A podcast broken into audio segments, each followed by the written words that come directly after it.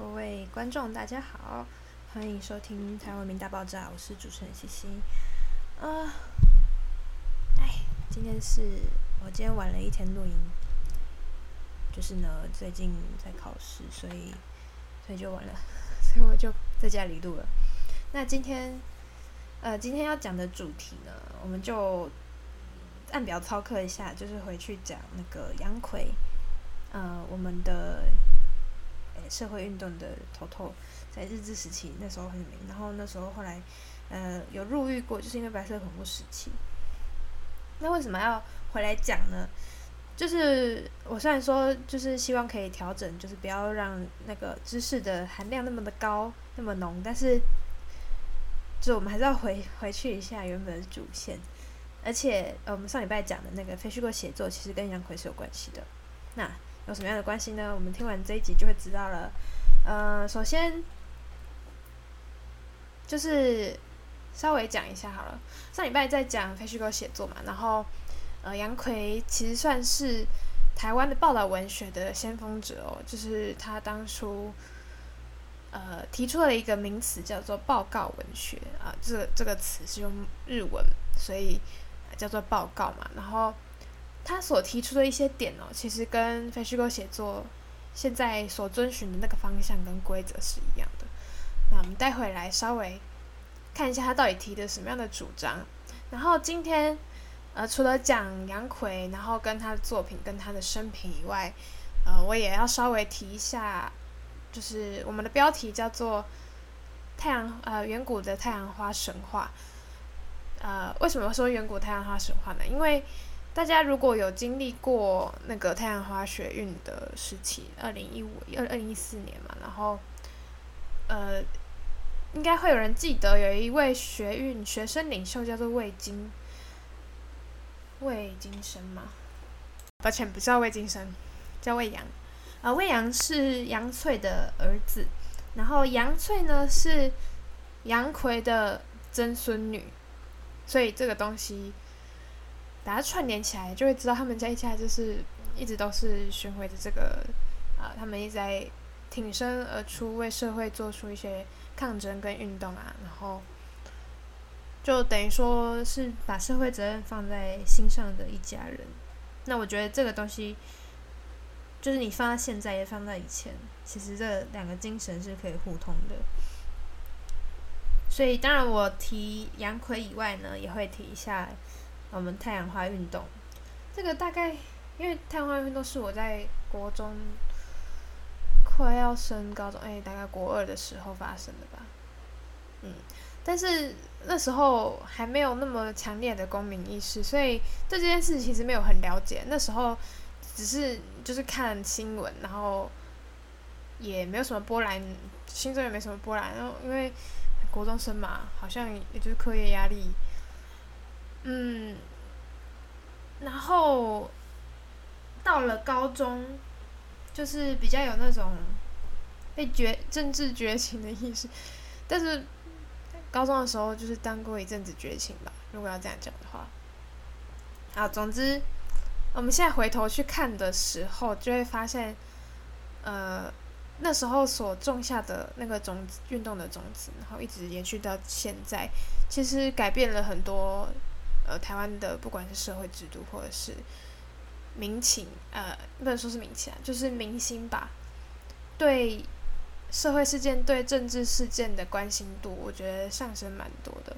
就是不管这一场运动在当时，当然一定有好有坏嘛。你你去做这个抗争，然后你伤害到别人什么，或者是人家人家伤害你。这个东西一体两面，没有办法说谁对谁错，但是他就是做出的影响是真的。所以我们的后半段会来稍微讨论一下，我们来怀呃不是怀念，纪念一下太阳花运动。然后大家也知道，中正大学有一个学术自由碑嘛，就是当时太阳花运动之后我们所建立的一个纪念碑。所以我觉得，不管当初，呃，你你的立场是什么，或者是现在在听的听众的立场是什么，啊、我觉得就是不能毋庸置疑是这件事情是必须拿出来再讨论的。好，那我们就开始介绍杨奎吧。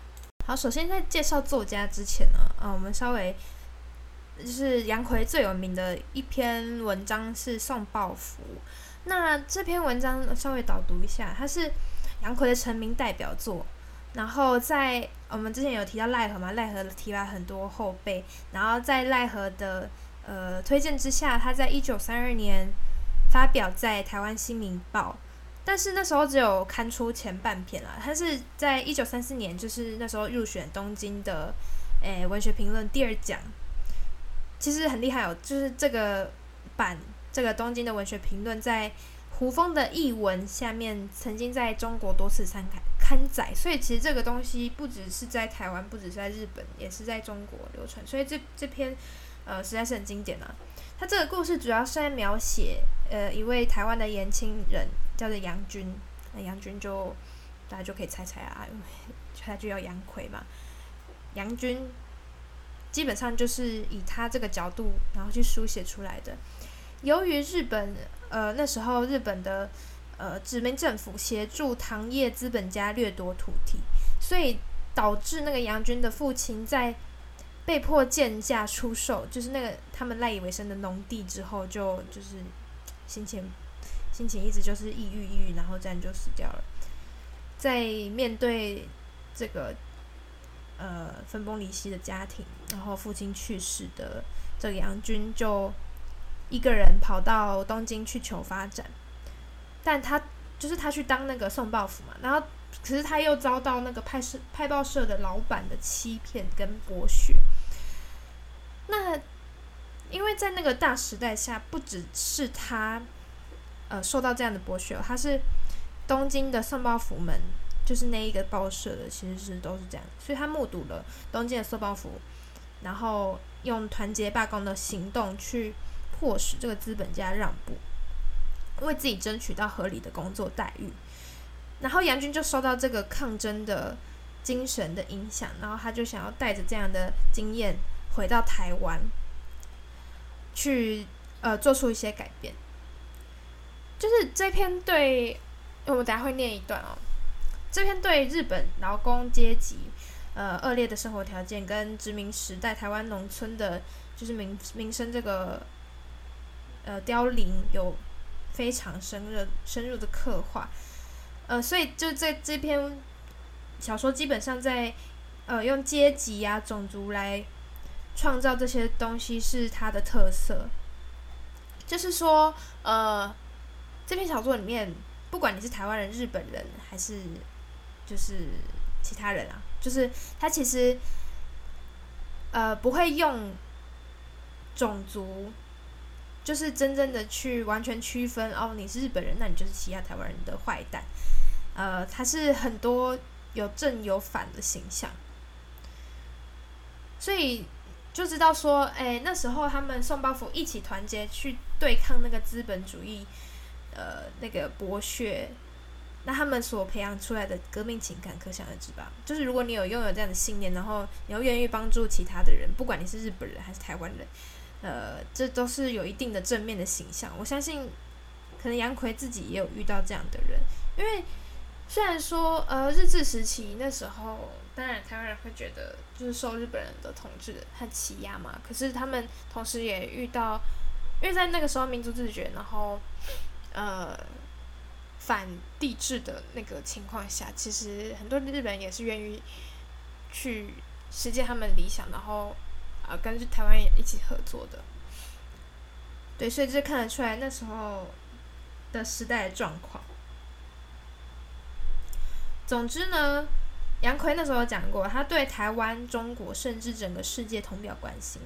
是为了要在日治时代灰暗的时局里发生一条出路，所以送报符在呃这个压迫阶级不分种族的团结抗争，然后终于战胜那个资本家，就是他从一个很国际化的观点去希望给台湾这个殖民地一条出路。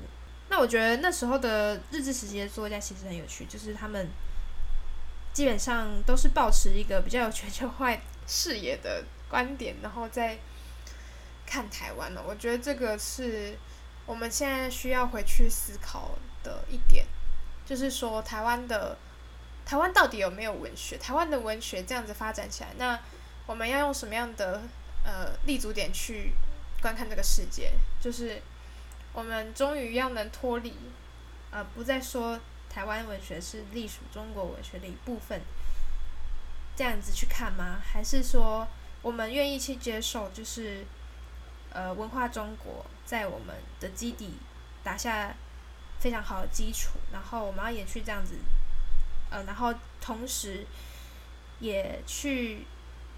进化出很多元的文学观啊，不像最近几年比较兴起的新著名文学，然后用不同的语言去书写，呃，作品这件事情，应该是用这样的角度去看呢，还是我刚刚说前面那个比较狭隘的一个观点啦？就是，因为因为我觉得，就是这个东西在台湾的统独立场之下，或是蓝绿立场之下，会变得非常的呃极端。然后我觉得这个就是提供我们一条道路去思考的，嗯，好，然后杨奎的东西就差不多这样子，他的生平跟我们导读哦，那我们就念一段吧，我大概会念个十分钟吧。好，那我先念一段，就是他的日本同事跟他之间的互动哦。田中在我的前面也特别用力的他，用一种奇怪的走法走着。每次从鱼板塞进报纸的时候，就告诉了我那家的名字。这样的，我们从一条路转到那一条路，穿过小巷和横巷，把两百五十份左右的报纸全部分送完的时候，天空已经明亮了。我们急急地往回家的路上走，肚子空空的，觉得隐隐作痛。昨天晚上六元二十钱完全被老板拿去做了保证金，晚饭都没有吃。昨天的早上、中午。这几天以来，望着渐渐少下去的钱，觉得短喘、喘喘不安，终于没有吃过一次饱肚子。现在一回去就有香的豆汁汤和饭在等着，马上可以吃一个饱。想着，就好像那已经摆在眼前一样，不禁流起口水来了。这次一定能够安心吃个饱。这样一想，脚下的冷、身上的颤抖、肚子的痛，似乎都忘记了一样，爽快极了。可是田中并不把我带回店子去，却悄悄走进前面一点的横巷子，站在那个角上饭店的前面。昏昏的，我一切都莫名其妙了。我是自己确定了店子方面会供给快餐的，但现在田中君却把我带到了饭店前面，而且我一文都没有。田中君，我喊住了正要拿手开门的田中君，说：“田中君，我没有钱，昨天所有的六元二十钱。”都交给主人做保证金。田中停住了手，呆呆的望了我一会儿，于是像下下了决心一样。那么进去吃饭吧，我垫给你。拿手把门推开，催我进去。我的勇气不晓得消失到什么地方去了。好容易以为能够安心的吃饱肚子，却又是这样的结果，我悲哀了。但是这样的劳动者，请他垫了，一定能够还他的。这样一想，才勉强打起了精神，吃了一个半饱。哎，够吗？不要紧的，吃饱啊。田中是比我想象的还要温和的懂事的男子，看见我这样大的身体，还没有吃他的一半多就放下了筷子，这样的鼓励我。但我觉得很对不起他，再也吃不下去了，虽然肚子还是饿的。已经够了，谢谢你。说着，我把眼睛望着旁边，因为望着他就觉得抱歉，害羞得很。似乎同事们都到这里来吃饭，现在有几个人有吃，也有吃完了走过去的，也有接着进来的，许多的面孔似乎见过。田中君付了账以后，我跟着他走了出来。他吃了十二钱，我吃了八线。出来以后，我想再谢谢他，走进他的身边，但看他那种态度，一点都不爱慢、傲慢，但不喜欢被别人道谢，所以显得很不安。我就不作声了，他也不作声的走着。我这样郁闷地想着，靠在壁上坐着，从窗子望向大路。预备好了到田中到学校去的田中君，把一只五十钱的夹子在两个手手指之间对我说：“这借给你，拿着吃午饭吧，明日再想法子。”我不能推辞，但也没有马上接过来的勇气。我凝视着那角座角教子说：“不要紧，不要紧，拿着吧。”他把那银饺子摆在我的膝头，噔噔地又跑下楼去了。对于田中君的亲切，我几乎感激的流出泪来。好，这段其实就是在讲，呃，他跟同事田中间之间，就是，就是他是日本人，那位日日本人田中君是非常乐意帮助他，就是，呃，虽然他自己感到很困窘啦，但是我觉得就是，呃，不管他写出了不管是什么样的种族之间。依然有这样感情的存在，就是互相扶扶持的友情的存在。好，那就是我们讲到之后那个抗争跟母亲的部分哦。发生了什么事吗？老头子现着莫名其妙的脸色望着我，这样的问我，但我却什么也不能回答。收到钱，哭了起来。老头子没有看到过吧？我走到睡觉的地方，就钻进被头里面，狠狠地哭了一场。信的大意如下：说东京不景气，不能马上找到事情的信收到了，想着你带去的钱也许用完了，担心得很。没有一个熟人在那么远的地方，一个人又找不到事情，想着处在这个窘境的你，我就心痛如绞。但故乡也是同样的。有了农场以后，弄到了这步田地，没有一点法子，所以绝对不可以软弱下来。就回家把满房子卖了，得了一百五十元，寄一百二十元给你，设法赶快找到事情，好好的用功。成功了以后回来吧。我的身体不能长久，在这样的情况下不好讨扰人家，留下了三十元。阿兰和阿铁终于死掉了，本不想告诉你的，但想到总会晓得，才决定说了。妈妈仅仅在，只有期待你在成功之前，无论有什么事情也不要回来。这是妈妈唯一的愿望，好好记着吧。如果成功以后回来了，把寄在把寄在叔父那里的你唯一的弟弟引去照看照看吧。要好好的保重身体，再会。好像是遗嘱一样的写着，我着急得很。呃，这是第一封啊，然后后来再一封。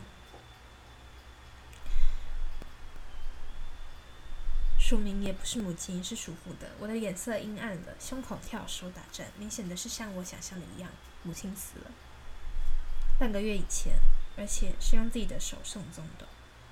我是我期望的唯一的儿子，我再活下去非常痛苦，而且对你不好，因为我的身体死了一半。我唯一的愿望是希望你成功，能够替像我们一样苦的村子里的人们出力。村子里的人们的悲惨说不尽。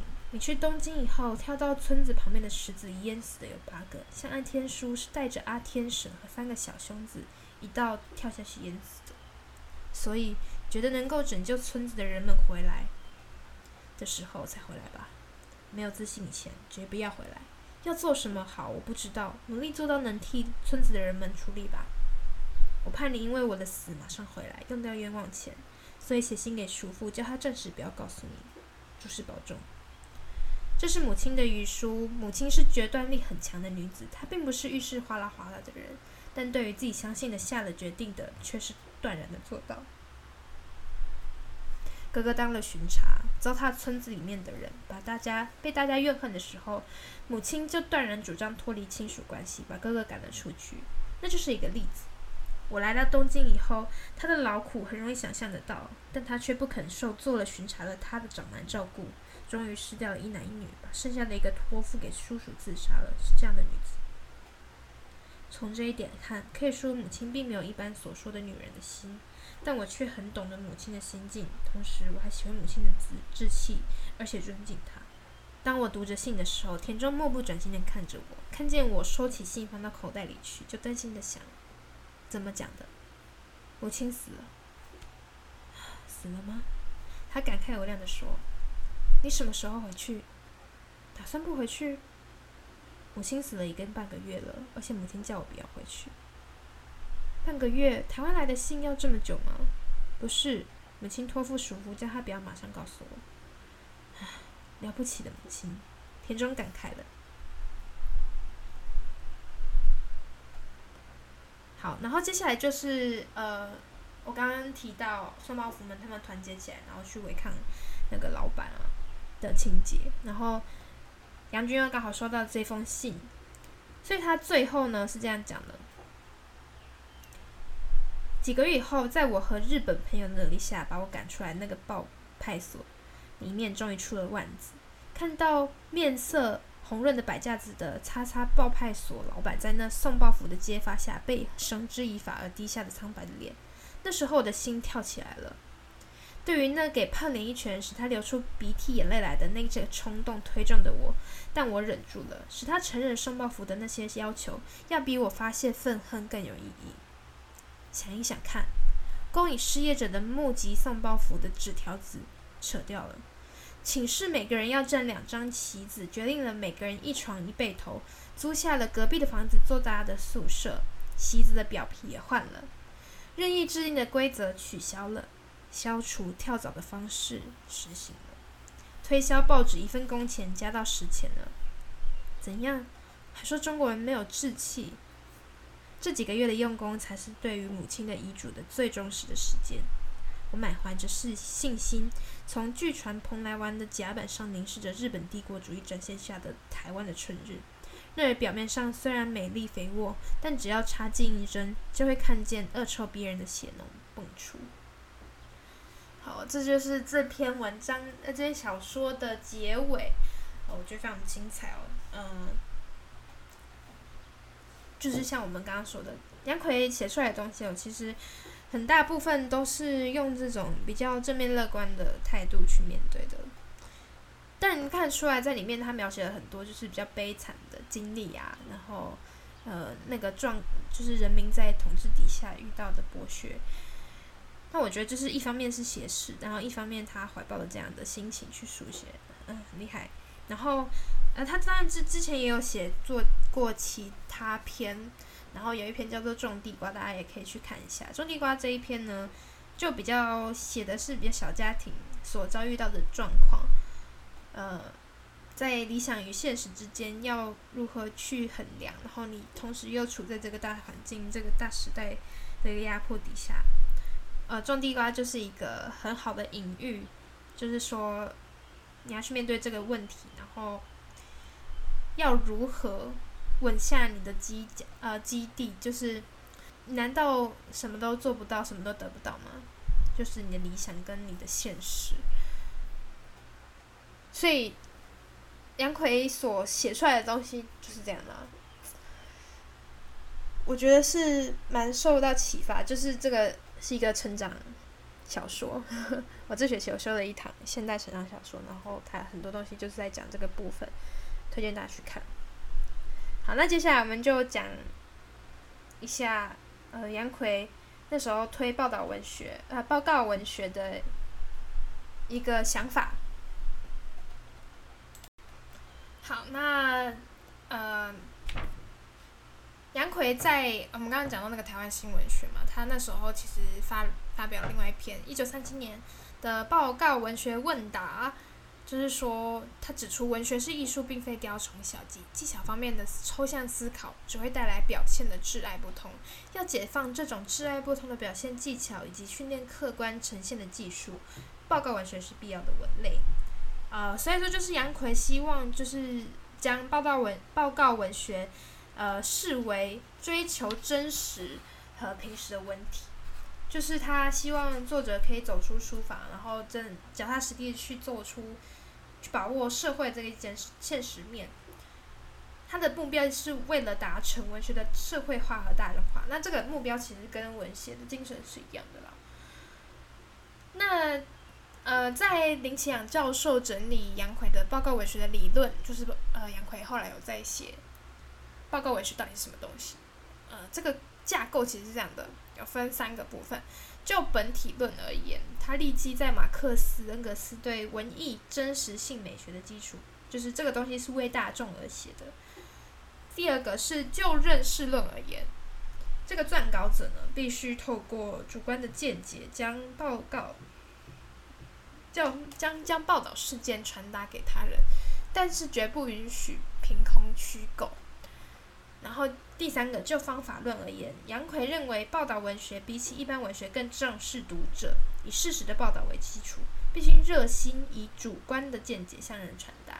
那这个跟我们之前谈的那个非虚构写作其实呃是一样的要点哦。呃，第一个，他可能没有那么明显的为大众而写这个部分，就是因为当时的杨逵的政治诉求是，呃，为了让大众去了解这个阶级的一些问题，他出了什么问题。但是现在的所谓的大众面向大众写作，呃，比较偏向是，他已经成为我们生活中的一部分，呃，不只是政治需求，包含。呃，人对面对现代性内心所产生的阴暗面，然后呃那些伤肺爱欲的部分，呃，就是这个大众化是比较广广义的大众化，但是他们之间也是一样是有共同点的。然后第二个，那个主观的见解呢是，诶，非虚构写作所强调的一点是，你一篇文章里面有一个核心的。情感，呃，就是说你对这件事情有什么样的想法，然后你不一定要很非常主观，就是说啊，我批评这个人怎么样子，但是你可以透过像我们上礼拜讲啊，我们上礼拜讲那个柯文哲，不是就是他会侧写他的动作，然后去表现出的性格嘛？那其实言外之意，当然作者对他的那个性格是有这样的评断的。但是你又不能写得很明显嘛，大概就是这样的感觉，就是你要呃透过你的价值观然后去书写那一篇文章，但是你不可以凭空虚构，就是你必须是建基于这个事实里面所呈现出来的东西。对，所以这其实两呃后面这两点是差不多意思的啦。好所以这是为什么我们要回来谈杨奎的报告文学，然后跟我们上礼拜的非虚构写作是有关联的。那接下来我们就来回顾一下那个太阳花运动吧。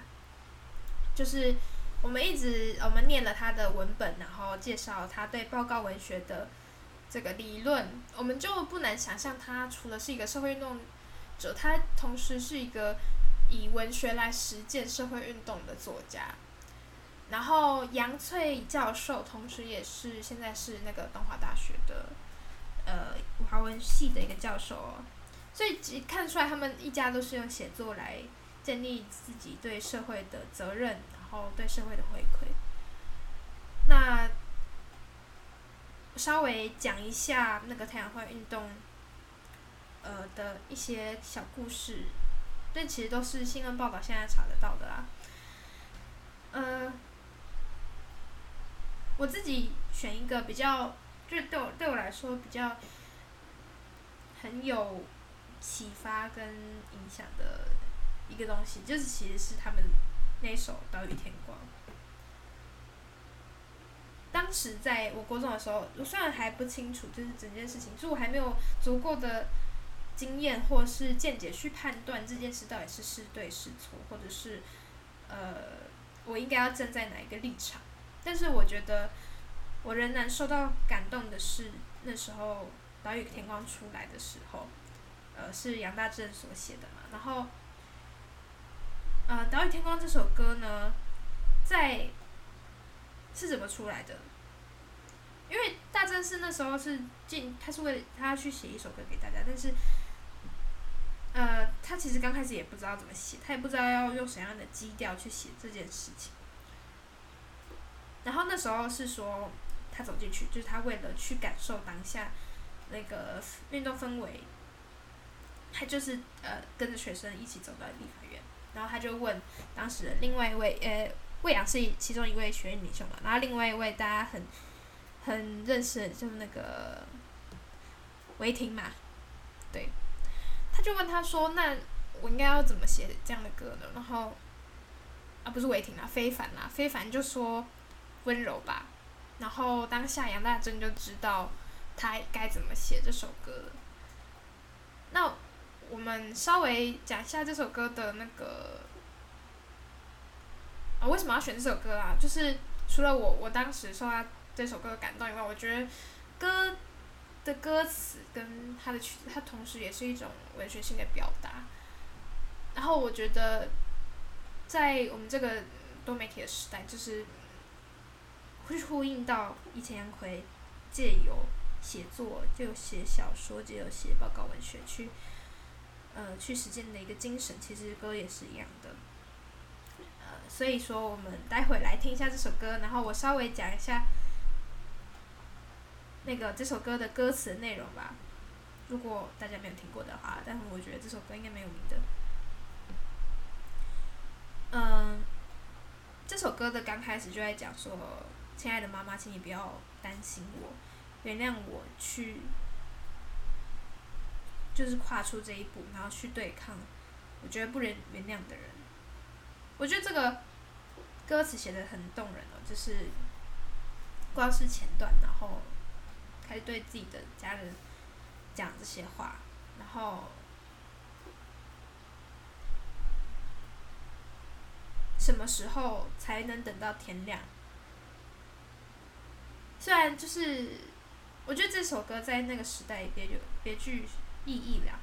就当我当我们现在回去看的时候，可能我们现在又经历那么多，我们可能会觉得我们受到台湾价值的影响。就是他最后一句是说：“金马喜一刚。”勇勇敢的台湾人，然后这句话现在放到现在，有时候可能会觉得就是包装台湾价值的东西。我不我不是说这不好啦，就是现在的资讯又更分裂了，然后我们又经历了很多东西，但是这个东西放在那个时代是非常具有时代意义。总之呢。我现在多讲也没什么用，我们就直接来听这首歌，当做我们今天的结尾。那下，我们就下周继续见吧，谢谢大家。然后接下来就放这首歌《岛屿天光》。全民占领主席台！全面占领主席台！全面占领主席台！重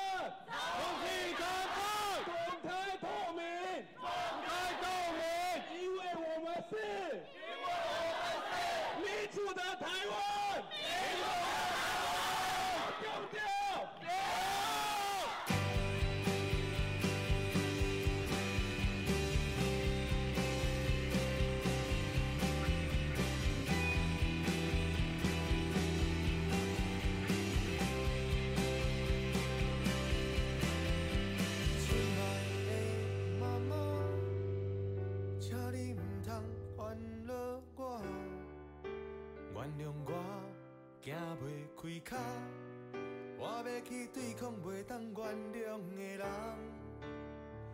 歹势啦，爱人啊，袂当陪你去看电影。原谅我，行袂开脚，我要去对抗欺负咱的人。天色渐